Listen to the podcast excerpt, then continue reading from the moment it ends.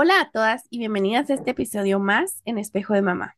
Hoy vamos a platicar sobre una película que ha tocado nuestros corazones desde una perspectiva de mamás.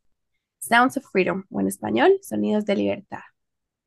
Es una película conmovedora que no solo nos emocionó, sino que también nos dejó reflexionando sobre muchos temas en la maternidad, el amor, la resiliencia. Quédate con nosotras en este episodio lleno de emociones y significado. Bienvenidas a Espejo de Mamá, conversaciones auténticas sobre la maternidad. Somos Andy y Gaby, dos mamás reales y vulnerables que cada día están en busca de ser su mejor versión como mamá.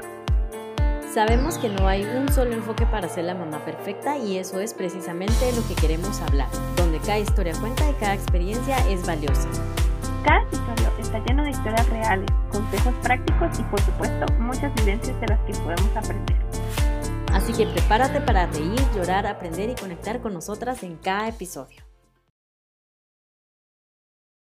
Vamos a conversar sobre esta película, la tuvimos que haber visto para así poder dar una verdadera opinión de la película que está teniendo gran valor en todas partes del mundo a donde esta película está llegando. Y antes de adentrarnos en por qué recomendamos esta película, hablemos un poco sobre la historia. Sounds of Freedom está basada en eventos reales donde habla de la trata de niños esclavizados, abusados por una red de tráfico humano. Y es por eso que es un tema muy controversial, donde ha causado en su mayoría muchas ganas de ver y saber de qué va la película, como también hay opiniones de madres que prefieren no verla.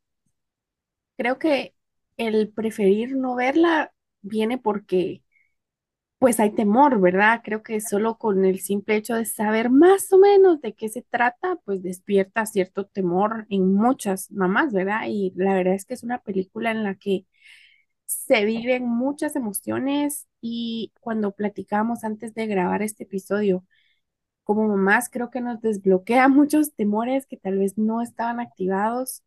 Eh, la película toca pues temas muy, muy sensibles. Aparte, yo creo que en lo personal pude observar también la esencia de la valentía, eh, la esperanza, eh, la lucha, ¿verdad?, contra la adversidad plantea preguntas importantes sobre la moralidad, la responsabilidad en un mundo pues lleno de, de caos, de cosas malas, ¿verdad? Que pasan a nuestro alrededor y que posiblemente no todas nos tocan a nosotras vivirlas, ¿verdad? Pero es una realidad que no podemos ocultar. Entonces, es por eso que hoy vamos a, adentrarnos un poquito más en, en estos temas de, de esta película. Sí, y hablemos también que el personaje principal, este actor famoso, que se ha destacado por su papel en películas controversiales, pero a la vez con muchos valores y con temas relevantes donde no muchos se atreven a presentar em, o actuar en películas, temas verídicos, como fue el caso de La Pasión de Cristo, ahora en Sounds of Freedom este actor hace el papel de un policía dándole vida de una manera que nos hace conectar profundamente con su lucha y su determinación. Eh, yo estaba viendo una entrevista de, del productor y, del actor eh, que me impactó mucho. Ahora, bueno, un poquito la historia de esta película que, que encontré fue que lleva más de ocho años o ocho años queriendo Em, salir a la luz, pero el productor eh, se encontró con muchísimos obstáculos porque no encontraba ninguna, mm, ninguna compañía que, que quisiera eh, trabajarla. Netflix, por ejemplo, y otras, otras productoras. Y entonces ha sido un reto que hayan lanzado esta película. Y cuando el, personaje de la vida real, este policía, eh, eh, mencionó, pues el productor le dijo como que quién quisieras que te, que te, que actuara en tu lugar, ¿verdad? Como quisiera ese personaje, porque al parecer ya, había, ya habían tocado muchísimas puertas a otros artistas y nadie quería actuar. Entonces él le dijo, pues mi, mi ideal fuera este actor que se llama eh, Jim Caviezel. Entonces, rápido, el productor le mandó un mensaje al, al actor y él como que, mira, tengo una propuesta que hacerte, juntémonos. Y dice que al día siguiente, a los pocos días, pues se juntaron en un café y cuando el, el productor le, le dijo, le dio la propuesta que es Eduardo Verastey, como que le, le dio como que, que iba a hacer la película, dice que inmediatamente se puso a llorar en la, el, en la el actor Jim Caviezel porque dice que él hace poco con su esposa habían adoptado a una, a una hija que era rescatada. Y dice que le impactó tantísimo que sin dudarlo dijo lo haría hasta de gratis, porque también cabe destacar que fue una película con muy poco presupuesto. Este actor este Jim Caviezel dijo como que él le estaba orando pidiéndole a Dios que él quería hacer una película que impactara, que, que fuera usado para algo. Y cuando le llegó eso de esa propuesta, sin dudarlo, se lanzó. Habían también eh, mencionado de que pues la película se grabó en Colombia. Y entonces la esposa del actor le, le dijo que no, que no le daba permiso de ir porque era muy peligroso. Entonces, eh, este Eduardo Verastegui le dice al policía, a Tim Balam, que es el, el personaje de la vida real, como que mira, esto, esto pasa. Entonces le, le preguntó, ahora mira, ¿cuánta, cuántas, ¿cuánta seguridad quisieras que lleváramos? O sea, ¿llevamos seguridad? Entonces, por ponerles un número, porque no me recuerdo, pero dijo 50 o 30, 30 policías, por decirte, 30 escoltas. Y creo que eran del ejército, perdón si estoy dando mal el dato, pero eran así personas que, que era para, para, de seguridad, ¿verdad? Entonces vino este Eduardo Verastegui y le dijo a este Jim Caviezel que, bueno, mira, te mandamos 30 personas para escoltarte. Entonces así la esposa aceptó y se fueron. Dice de que desde su inicio, cuando llegaron a Colombia o cuando llegaron al destino, em, iban personas americanas y estaban vestidos de shorts y así como que perfil, ¿verdad? Dice que en ese momento se les empezaron a acercar de un solo para ofrecerles este, este servicio de los niños y ese, y ese tema, ¿verdad? Y entonces dice que eh, salió en la prensa como que habían sido rescatados uno, una cantidad de niños y todo el rollo. Y entonces cuando este Eduardo Berestey le contó al policía, le dijo, sí, fuimos nosotros, porque cuando llegamos, eh, esto y esto nos pasó y entonces, pues ellos aprovecharon la oportunidad. Aprovecharon, les dieron que a la policía colombiana el crédito, porque ellos como que iban de... No iban pues no iban a eso, iban a grabar la película, o sea, no iban a eso, ajá. Ajá, entonces dice que Puchis les pasó bastantes cosas y que desde su inicio, cuando empezaron a rodar la película, desde ese momento ya han impactado la vida de muchos niños. Es muy impactante. Sí, sí, sí, sí, completamente de acuerdo. Y también yo creo que es como una, ver la, ver la película te lleva así a un viaje de, de, mil emociones, ¿verdad? Es una amplia gama de emociones las que uno experimenta viendo la película. Principalmente yo creo que, puedo hablar por mí, que es por saber que es una película basada en hechos reales. A, cuando miras una película que sabes que es ficción, eh, pues, ay, qué lindo, ¿verdad? Qué bonito todo, pero saber que eso pasó en la vida real y que sigue pasando, porque yo no sé tú, pero hay muchas películas basadas en la vida real, pero de personajes que a veces tal vez ya ni viven.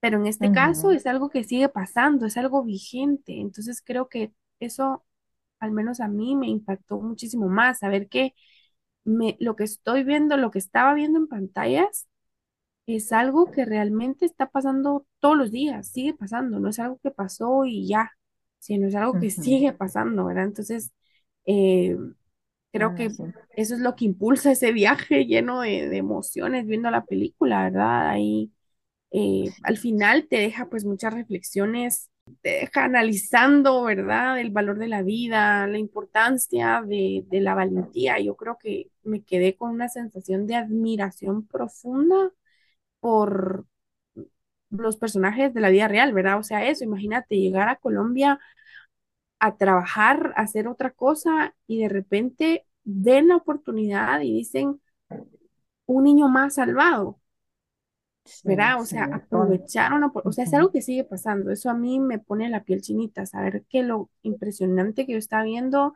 en pantallas es algo eh, real, ¿verdad? Em, y yo creo que nos lleva como a despertar esta necesidad de, de tomar medidas, ¿verdad? De, de alzar nuestra voz, de hablar sobre ello. Yo creo que por eso es que estamos grabando un episodio completo sobre este tema, ¿verdad? Porque eh, es bien importante que abramos nuestros ojos y que veamos que es una problemática real y vigente, ¿verdad? Y sobre todo eh, también como en esta perspectiva de mamás, ¿verdad? Yo creo que las mamás eh, es algo innato que seamos protectoras, ¿verdad? Desde cuando lo vemos con la- los animalitos, a mí me impresiona cómo, por ejemplo, las leonas cuidan a sus cachorros, como una manada completa de elefantitos cuidan a sus cachorritos.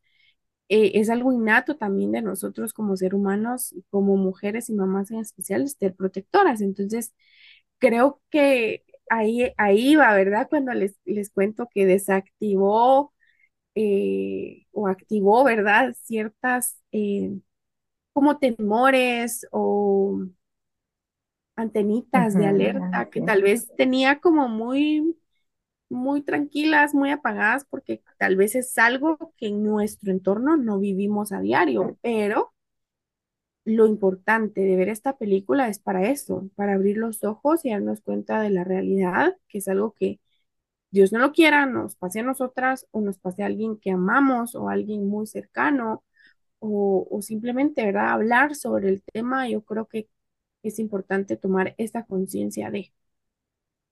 Sí, y sabes, eso que, eso que mencionabas de saber que es algo real es lo que te impacta, porque yo he visto muchas películas que digo, pues si, si, si lo están sacando por algo debe de ser, porque a veces como que siempre tiran algo a la realidad.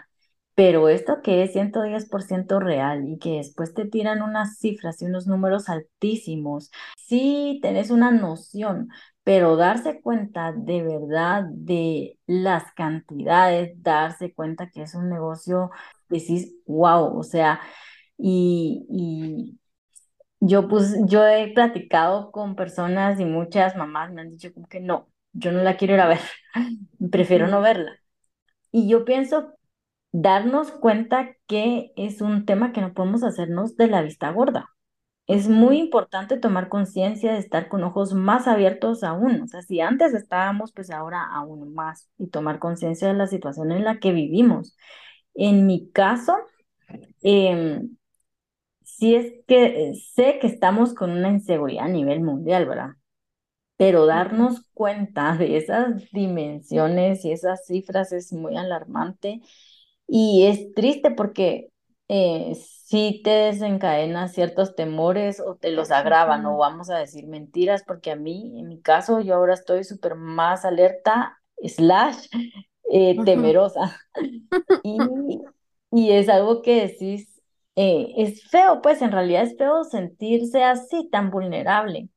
Eh, cabe mencionar que nuestra protección más poderosa es Dios, ¿verdad? Si sos creyente, esa es tu seguridad, o sea, estemos donde estemos, así sea cualquier situación, creo que eso es lo que nos va a salvar, eso es lo que nos va a mantener a flote, nos va a mantener con seguridad, pero también pienso que no está de más ser e- eso como exageradas en la protección de nuestros hijos y no caer en la ingenuidad confiándole a nuestros hijos a otras personas, como fue el caso en la película, que se origina por haber confiado en, es- en esta mujer donde ofrece esas clases a los niños y ujú. esa estafas, hay tantos fraudes, hay tantas cosas que eh, tenemos que estar súper alertas a todo y no, no ser confiados, siempre estar así como que eh, alertas y, y caer más en desconfiados a que pecar de confiados.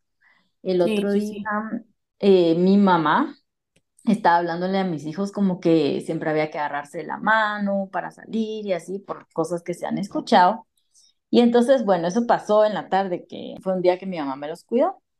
Y en la noche estábamos cenando, platicando, y nos dice, la agua nos dijo tal cosa. Y entonces yo, sí, pues sí, así hay que hacer, hay que siempre de, la mano y todo. Eh, yo con mis dos hijos, terremotos, literalmente, salimos, salíamos y era eso de que ellos corriendo por todos los lugares, o si vamos, si yo, o sea, entrar a una tienda y ellos corriendo en los pasillos, o cuando uno vas a esas zapaterías y corriendo, ay, entonces eh, yo, y siempre, ¿verdad? Vénganse, agárrense de las manos, no se alejen, los quiero ver, etcétera, pero ellos jugando y en su inocencia obviamente no están con esa, con esa mentalidad de miedo. que no pasar, ajá.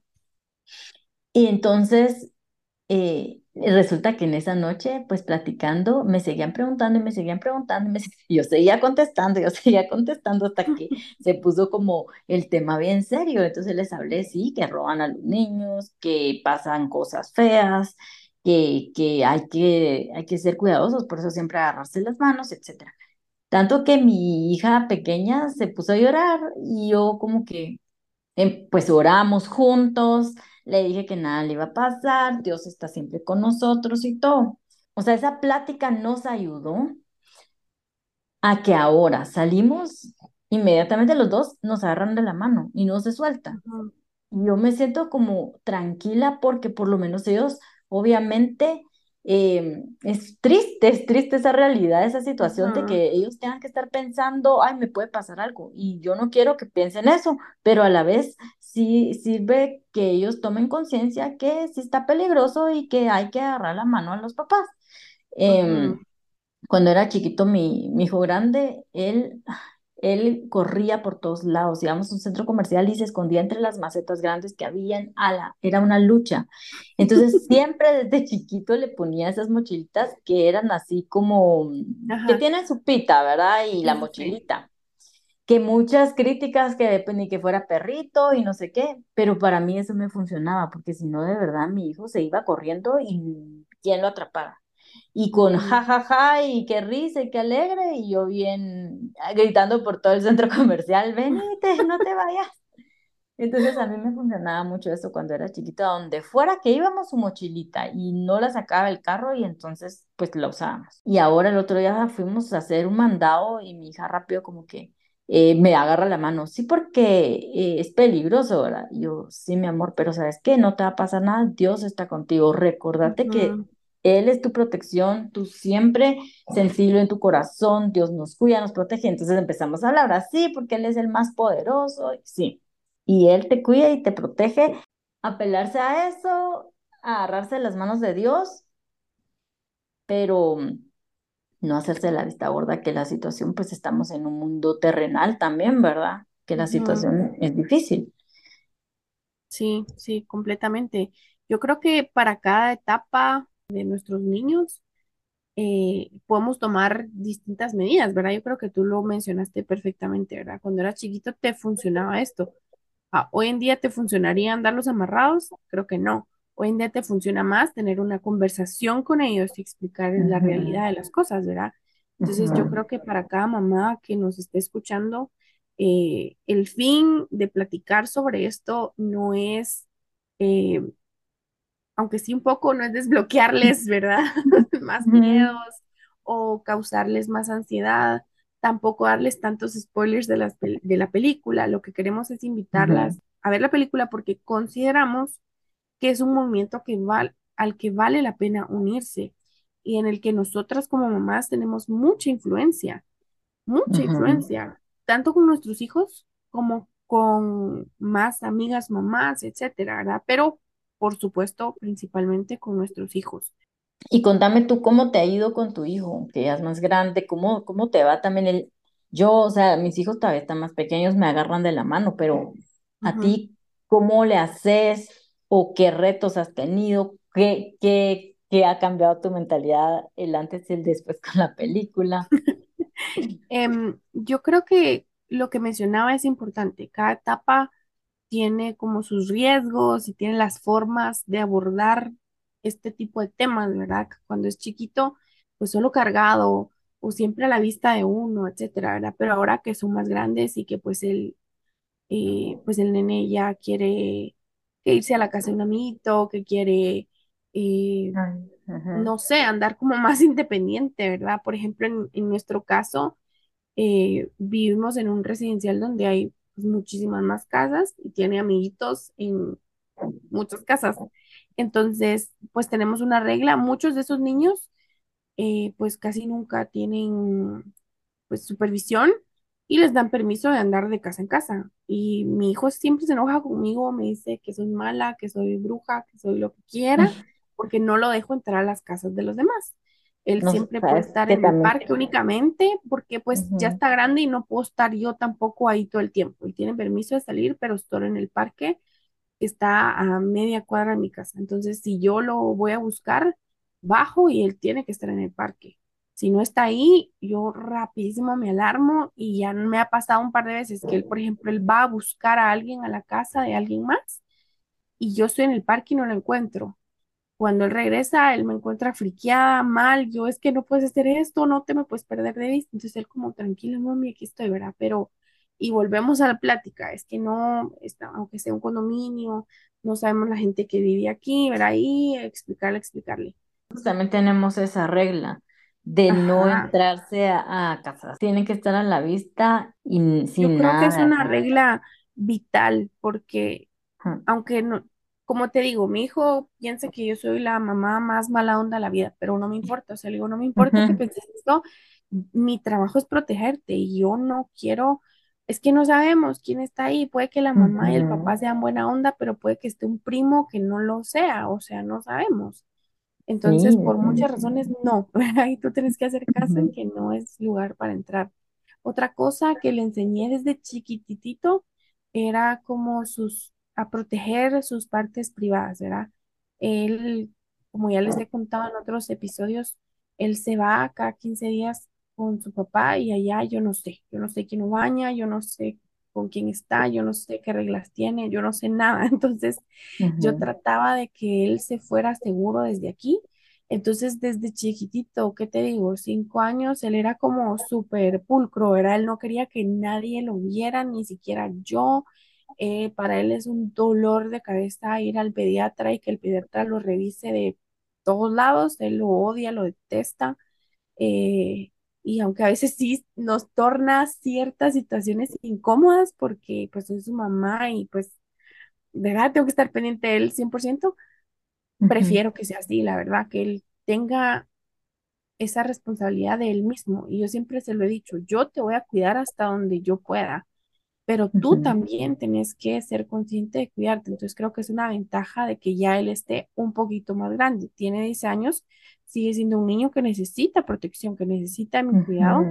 Y, y lo seguimos haciendo, ¿verdad? Yo creo que ahora el reto más grande, por ejemplo, es cuando vamos a un centro comercial y él necesita entrar al baño o yo, porque pues andamos mucho solitos, él y yo, y él ya no quiere entrar al baño mujeres. Hay lugares donde hay baños familiares, pero hay lugares donde no. Entonces nos toca hacer toda una logística para entrar al baño, si no nos podemos aguantar, porque él ya no quiere sí. entrar. Pero algo que me funcionaba cuando él sí se dejaba entrar al baño conmigo, eh, no entraba directamente como al mismo espacio.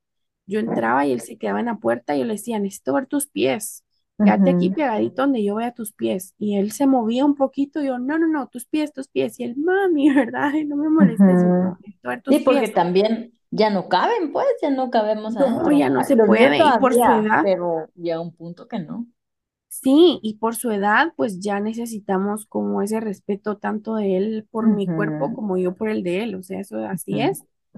Entonces, eso era algo que, que hacía mucho y lo seguimos haciendo, aunque ahora se torna un poco más complicado, pero eh, siempre hablarles con la verdad. Yo creo que eso es fundamental, hablarles con la verdad a nuestros hijos, no, no pintarles un mundo de arcoíris, porque no vivimos en un mundo de arcoíris. Tenemos que hablarle a nuestros hijos por más desagradable que sea, por más difícil que sea, tenemos que hablarles a nuestros hijos con la verdad y no por meterles miedo, sino por Por es la estar con, realidad, como Es la realidad. Y me encanta lo que tú decís también, de enseñarles con esa misma realidad nuestra dependencia a Dios, ¿verdad? Nuestra dependencia de que Él nos cuida, que Él nos protege y que sea lo que sea que pase, él tiene el control siempre y él nos cuida, ¿verdad? Entonces, eh, es una buena oportunidad como para recalcar eso. Crecer nuestra fe y hasta una buena oportunidad para hablarles de Dios a nuestros hijos. O sea, Sí, sí, eh, sí. ay, sí, eso que lo, lo que estábamos hablando, ¿verdad? De lo- los vecinos, las casas y todo. Y, y cada vez pienso que se va poniendo más y más complejo, porque ¿qué me decís de quedarse a dormir donde el compañerito, donde la...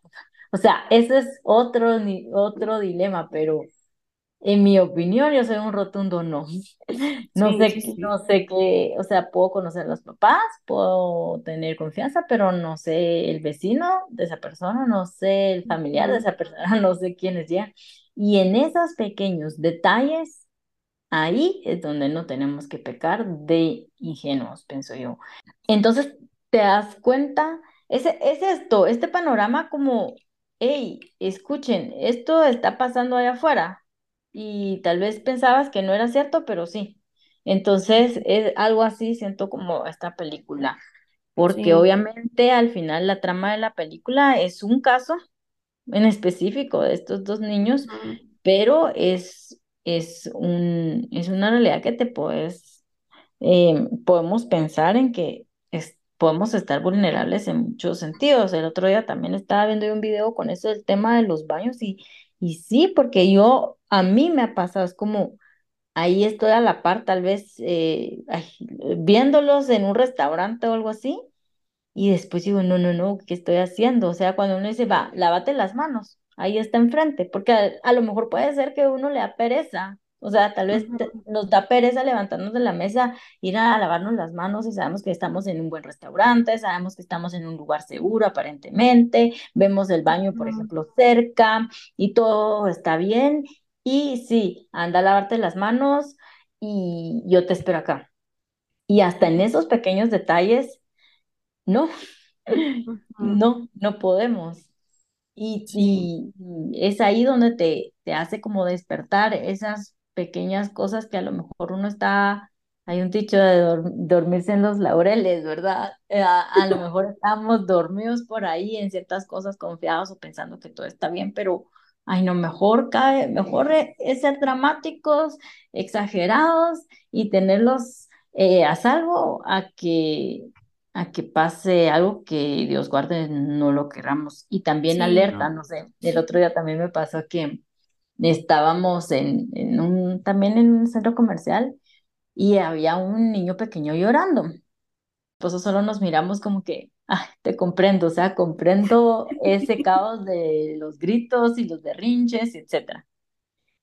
Y lo dijimos así rápido, pero después en mí empiezo a pensar, ¿y si no? ¿Y si no son los papás? ¿Y si algo está, pa- eh, algo está pasando? ¿Y si no sé qué? Y te, te lo prometo que me quedé viendo al niño y el episodio, no por juzgar el llanto, porque de verdad que no, sino que como para ver de verdad, yo me puse a pensar, bueno, si no fuera la mamá estaría gritando, mi mamá o algo, dije yo, ¿verdad?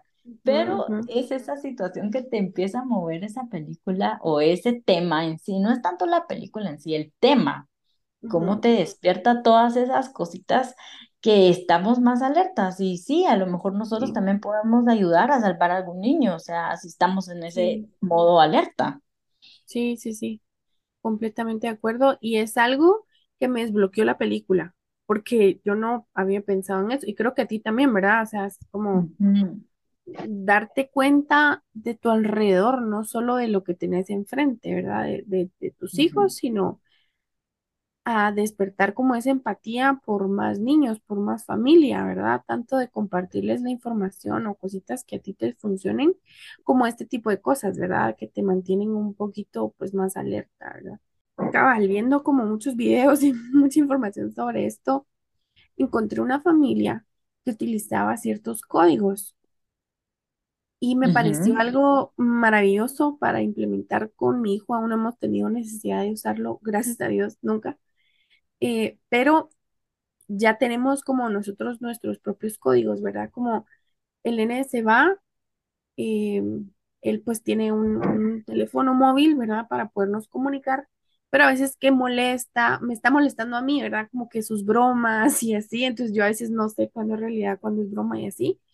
eh, o incluso dentro de nuestra casa, ¿verdad? Códigos de cuando él me está diciendo algo y es súper ultra verdad y es algo súper ultra urgente, pues me dice como cierta palabrita que ya sé yo cómo identificar de que eso es serio, que no estamos bromeando ni jugando ni nada por el estilo, ¿verdad? O cuando realmente necesita que yo vaya o llegue a donde él está, eh, son ciertos pues códigos que pueden armar cada familia, ¿verdad? No es algo como Ujú, estandarizado, pero ah, no quiero ahondar tanto en esto porque mi punto es cada mamá y cada familia tiene que hacer lo que le funcione, ¿verdad? Como mm, tus hijos mm, no les va a funcionar lo que le va a funcionar a mi hijo y a mí, porque pues son, son diferentes, ¿verdad? Son familias diferentes, son personalidades diferentes. Entonces, eh, que como familia investiguemos,